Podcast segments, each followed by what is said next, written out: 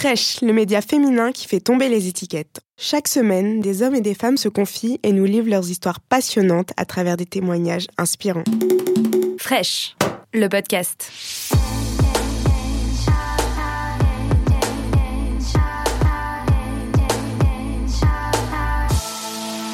Les femmes victimes de violences sont des femmes extraordinaires. Elles ont en elles tout ce qu'il faut pour se réparer. Il faut simplement bousculer quelque chose. Et à ce moment-là, c'est elles qui vont entraîner tout le processus. Ça, c'est le message pour les hommes. Faut pas leur prendre la place. C'est pour ça que le terme l'homme qui répare les femmes, c'est le plus mauvais titre qu'on peut donner. C'est absolument abominable. Ce sont les femmes qui se réparent elles-mêmes. Et on est là juste pour être à côté d'elles. J'aime pas trop le terme de réparation, parce que la réparation, c'est quelque chose de beaucoup plus global. Mais l'excision, c'est donc un crime. Quelque chose qui existe depuis 27 siècles. C'est un crime d'homme, de, de mal, parce que c'est les hommes qui, au début, ont cherché à contrôler la sexualité féminine. C'est donc un geste mutilatoire sur le sexe féminin, qui porte donc en général sur son clitoris. C'est un organe un petit peu compliqué, qui est aussi long qu'un pénis d'ailleurs, mais il est enfoui dans la vulve. Il n'a pas du tout l'équivalent chez l'homme, parce qu'il est uniquement dédié au plaisir. Et c'est pour ça d'ailleurs qu'il a été ciblé par les, criminels qui pratiquent l'excision. Donc c'est un crime abominable qui a en fait beaucoup plus de conséquences qu'on ne le croyait. Et donc, il y a quelques années, on a eu l'idée de trouver une technique pour réparer. Ça a marché, mais que la réparation ne se limite en aucun cas à un geste chirurgical parce que ces femmes sont victimes d'autres types de violences. Donc, il faut libérer le parole et leur apporter tout ce qui est nécessaire. C'est une chirurgie qui, qui intéresse pas beaucoup les chirurgiens parce que d'abord, c'est une chirurgie qui doit être militante. J'ai obtenu le remboursement de l'assurance maladie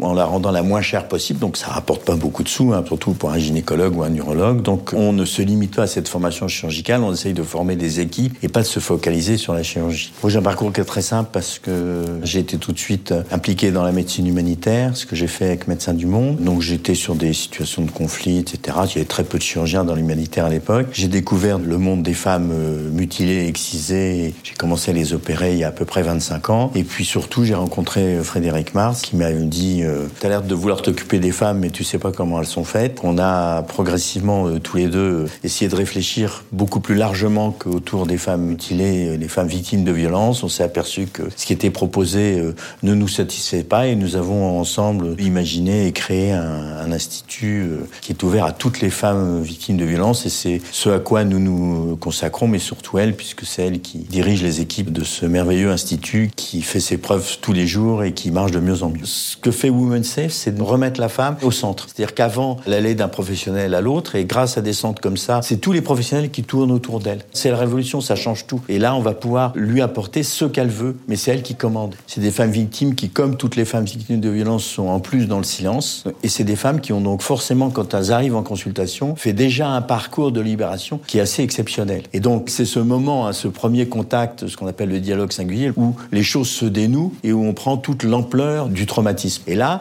la première question qu'elle pose, c'est qu'est-ce que j'ai exactement? C'est-à-dire que c'est des femmes qui sont essentiellement dans le besoin de savoir quelle est la situation, qu'est-ce qu'on leur a fait. Les excisions sont très très différentes les unes des autres, donc il faut en expliquer les conséquences, il faut expliquer les possibilités. Le but n'est pas du tout de les mener vers la chirurgie. Le but est de leur faire prendre conscience de la situation, puis au milieu de ça, de leur donner un certain nombre de, de renseignements dans lesquels il peut y avoir une offre de réparation chirurgicale, qu'elles prennent ou non. Parce que les demandes sont très diverses. Elles peuvent demander euh, le rétablissement de leur sexualité, ou elles peuvent simplement avoir mal, ou avoir des doutes, ou avoir des problèmes relationnels avec euh, la communauté, le conjoint, la famille, etc.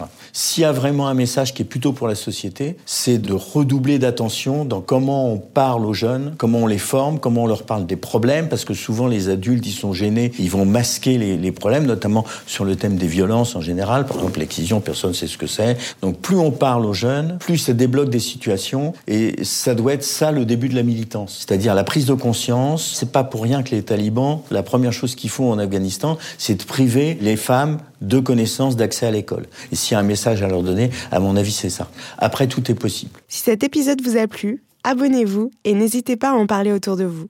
On se retrouve la semaine prochaine pour un nouvel épisode.